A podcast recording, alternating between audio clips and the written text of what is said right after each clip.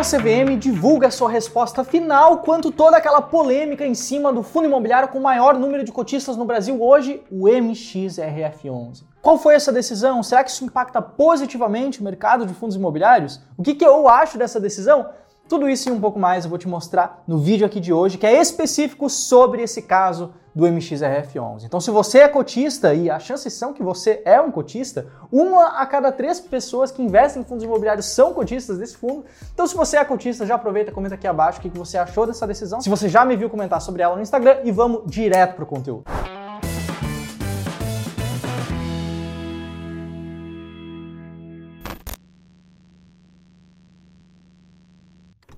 Bom, se você já investe em fundos imobiliários há pelo menos alguns meses, você já deve lembrar do que, era toda essa situação. Ali em janeiro desse ano, a CVM publicou uma coisa bastante interessante questionando o BTG Pactual, que é o administrador do fundo MXRF11, alegando que os dividendos que o fundo imobiliário estariam pagando seriam de certa forma irregulares, não estariam de acordo com a visão dessa autarquia, da CVM. Isso é claro por conta de uma discrepância entre o que é caixa do fundo, que é dinheiro de fato, e a parte contábil, o resultado contábil do mesmo. Pense o seguinte exemplo, se você ainda não conhece bem essa diferença entre resultado de caixa e resultado contábil.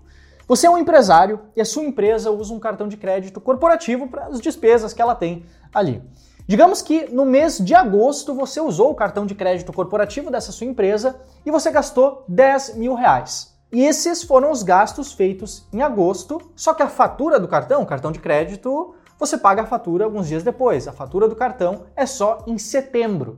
Então, na hora de lançar o registro dessas despesas, que mês que você lança? Você lança no mês que você gastou, que foi em agosto, ou você lança no mês de setembro, que é quando de fato esse dinheiro saiu da conta bancária da sua empresa? Essa é mais ou menos a diferença entre o que é considerado regime de competência e regime de caixa. Competência é quando houve o fato, quando foi o fato. Regime de caixa é quando de fato afetou o caixa, quando de fato afetou as contas bancárias, por exemplo, dessa sua empresa. E a verdade, contabilmente falando, é que os dois estão corretos, os dois estão certos. São duas formas de enxergar uma mesma situação. E a grande questão aqui é que quando a gente trata de fundos imobiliários, o que consta na lei é o que deve ser distribuído aquilo que está no caixa, não necessariamente levando em consideração a parte contábil. Ou seja, por mais que fundos imobiliários sejam obrigados a, a distribuir lucro em regime de caixa, a CVM nesse momento entendeu que, poxa, será que faz sentido um fundo imobiliário que está no prejuízo contábil conseguir distribuir esses rendimentos? Ou seja, como pode um determinado ativo que está no prejuízo distribuir os rendimentos. De forma um pouco mais detalhada, o colegiado da CVM havia decidido então que um fundo imobiliário não poderia distribuir rendimentos, não poderia distribuir dividendos acima do seu lucro contábil, ou seja, se por algum acaso ele estava com prejuízo contábil, mas lucro no regime de caixa, ele não poderia distribuir porque estava no prejuízo contábil. Então essa diferença entre os regimes de apuração que existem que existe ali dentro do mundo da contabilidade. E isso, é claro, acabou causando um pequeno alvoroço no mundo dos fundos imobiliários na época, porque vários fundos imobiliários pagam rendimentos de forma similar ao MXRF11, vários fundos de papel, vários fundos de fundos, e isso poderia inclusive afetar também alguns fundos de tijolo. Por que poderia afetar fundo de tijolo? Porque quando a gente para para pensar na contabilidade do negócio, no resultado contábil, um fundo de tijolo que tem um imóvel e esse imóvel ele é reavaliado para baixo, isso causa um pequeno prejuízo contábil. Alguém perdeu dinheiro com isso sendo reavaliado para baixo? Vão ter pessoas que, diz, que, vão dizer que sim, contabilmente perdeu dinheiro. Vão ter pessoas que vão dizer que não, não saiu nada do caixa, ninguém gastou dinheiro. Esse dinheiro ele não, de certa forma, existe. O patrimônio só que foi reavaliado para baixo. Então essa diferença poderia causar alguns impactos bastante negativos para alguns fundos imobiliários específicos. E na minha visão, na mesma visão que eu comentei no vídeo original, lá atrás, lá quando isso aconteceu, nós publicamos um vídeo aqui no canal do Clube do Valor explicando essa mesma situação. A minha opinião ela segue a mesma. O que deve ser respeitado é o que consta na lei da distribuição de lucro em regime de caixa. Pensa você investindo em um imóvel físico, por exemplo. Você compra um apartamento pensando que, poxa, vou usar esse apartamento para receber renda ao longo dos anos. Tanto faz esse apartamento vale mais, vale menos, o que importa é a renda que você recebe desse seu ativo. Essa é uma forma possível de analisar esse problema.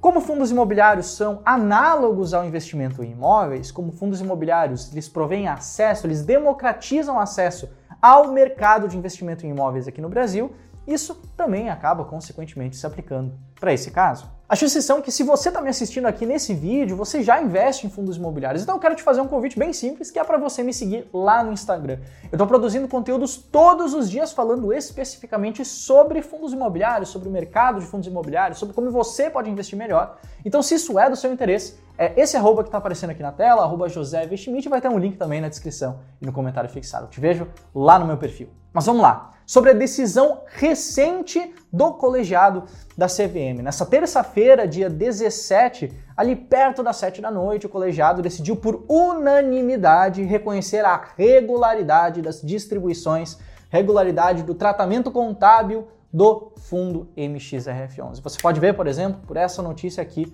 da XP. Segundo o comunicado colegiado, ele reconheceu a existência de uma certa obscuridade e contradição na primeira decisão que foi tomada por eles, ou seja, o comunicado que foi emitido lá atrás há alguns meses. E como eu comentei, o que é de fato respeitado e a CVM reconheceu que de fato será respeitado é o que consta na lei e eu quero mostrar esta lei agora para você. Essa lei aqui dos anos 90 fala de forma bastante clara, olha só o fundo deverá distribuir aos seus cotistas no mínimo 95% dos lucros aferidos, apurados segundo o regime de caixa. Isso aí é basicamente a forma de resolver esse problema. Vai ser simplesmente seguido o que já estava na lei, o que já está na lei há mais de 20 anos. Então, segue-se exatamente apurando os resultados por regime, por regime de caixa para entender se faz sentido distribuí-los aos cotistas ou não. Ao mesmo tempo que ela emitiu essa declaração, ela também orientou os administradores de fundos imobiliários aqui do Brasil a promover aprimoramentos que assegurem aos investidores clareza de que tal parcela da distribuição de lucro caixa excedente, se houver, foi superior ao lucro contábil. Então isso pode significar, por exemplo, algumas melhoras nos relatórios gerenciais dos fundos imobiliários, bem como naqueles documentos oficiais que eles precisam mandar para a CVM, precisam mandar para a bolsa para eles conseguirem entender o que está acontecendo, os informes mensais e trimestrais. E o mercado financeiro brasileiro como um todo, vários especialistas influenciadores que falam muito de fundos imobiliários, acreditam também que todas as expectativas foram atendidas com essa última declaração da CVM, porque isso trouxe muito mais clareza para a indústria como um todo, dado que agora sabe-se que sim, o que conta é de fato o lucro caixa.